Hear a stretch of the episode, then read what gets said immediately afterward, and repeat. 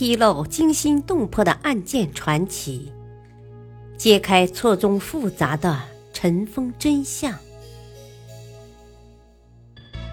欢迎收听《古今悬案、疑案、奇案》，编著李晓东，播讲汉乐。第一章：名人去向悬案。白莲教女英雄唐赛尔，是生福受辱还是出家为尼？提起出家修行的尼姑，往往会想到六根清净、四大皆空，无论如何也很难跟朝廷大事挂得上边儿。而中国历史上有许多的皇帝，一般都会利用佛教、道教等宗教信仰。来控制民众的思想。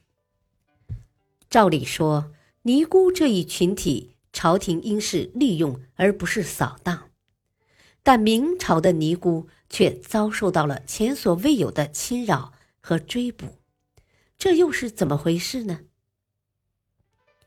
永乐十八年（一四二零年），明成祖朱棣突然下令。将全国所有的尼姑以及女道士统统逮捕，并送往京师逐一审问，验明真实身份。这场史无前例的尼姑扫荡案，既打破了千百年来佛门与世无争的状态，也让后人感到疑惑重重。朱棣为什么要捕捉天下尼姑呢？事情还得从山东境内农民起义中一个名叫唐塞尔的白莲教徒讲起。历史上，农民起义运动不胜枚举，每个朝代都会或多或少的爆发农民起义。唐塞尔领导的这场起义运动规模小，持续时间短，虽没威胁到明朝政权，却也着实震惊了当时的统治者永乐皇帝。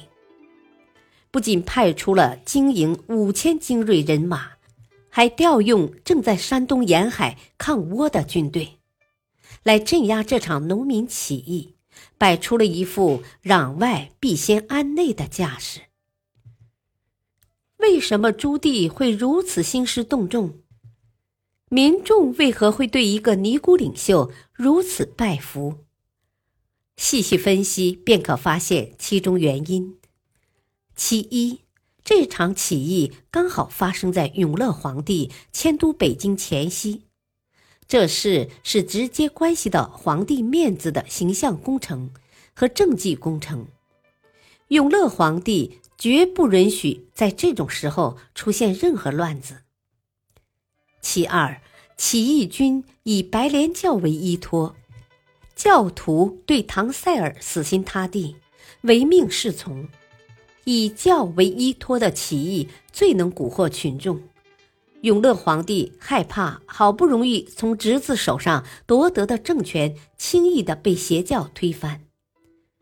其三，起义军队伍不断壮大，在一个女人的带领下，连续挫败朝廷强兵劲旅，不禁让永乐皇帝和朝廷颜面扫地。种种原因，朱棣对唐塞尔分外仇恨。疯狂的镇压起义军。由于寡不敌众，缺乏有力的支援，起义军只坚持了三个月，便功亏一篑。首领唐塞尔下落不明。永乐皇帝为了消除后患，杀一儆百，防止起义死灰复燃，下令严查唐塞尔的行踪。于是，在民间掀起轰动一时的尼姑扫荡案。直至永乐皇帝驾崩，都没有寻找到唐塞尔的行踪。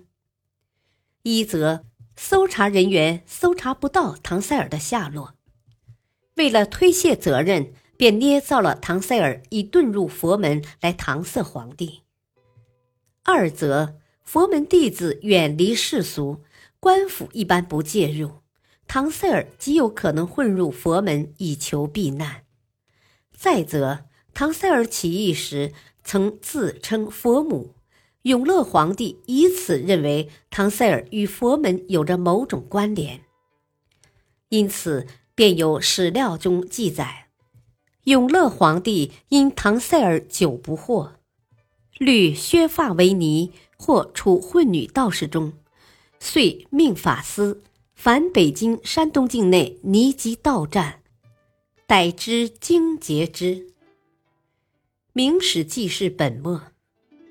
于是，永乐皇帝下令将北京、山东的尼姑及女道士统统逮捕，押送朝廷审讯。同年七月，又命山东左参政段明继续搜索唐塞尔。段明不仅将山东、北京的尼姑全部逮捕，逐一搜查，还逮捕了全国范围内的数万名出家女子。关于此事，明史也有简单记载：永乐十八年二月，山东蒲台唐塞尔反，唐塞尔不获，明逮天下出家尼姑万人。历史上关于唐塞尔的下落有两种说法：一种是唐塞尔曾被官兵所捉，遭受了非人的折磨后死去；另一种是唐塞尔在当地民众的掩护下。躲进尼姑庵之后，再无人找得到他。第一种说法的佐证是一些野史的记载。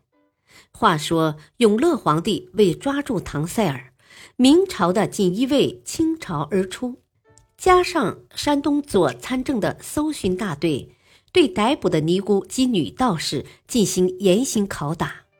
被问刑的尼姑或女道士均因受不了酷刑屈打成招。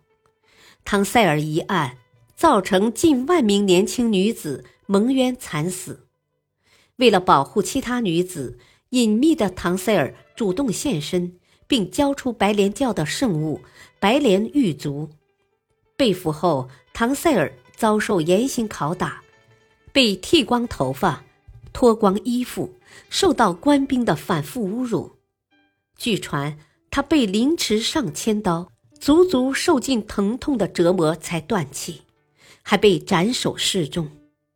但是，这毕竟是野史的记载，情节有所夸大是极有可能的。第二种说法则认为，唐塞尔受到当地老百姓的拥戴，随时可得到当地百姓的掩护。唐塞尔发动的这场农民起义，目的是反对永乐皇帝不顾民生民意，执意迁都，大兴土木。不仅大量耗费人力物力，老百姓的徭役也一年比一年重。尤其是山东农民，处于运河开凿地区，生活在水深火热之中。唐塞尔适时而起，以白莲教名义团结百姓，聚众起义。当地人尊称他为佛母，基于此，他得到了当地百姓帮助掩护，逃脱明王朝追捕，不是不可能的事。如果唐塞尔被生俘，永乐皇帝不会亲近明朝强大的特务巡查机构，在全国范围内搜查尼姑、女道士。由此可见，唐塞尔确实还活在人间。但至于他是不是削发为尼，以及他的下落，还是需要进一步探讨研究的，无法定论。历史话外音：唐塞尔之所以在明朝强大而又严密的特务巡查机构的捕捉下得以逃脱，离不开民众的支持与保护，可见民心所向。是多么强大的力量！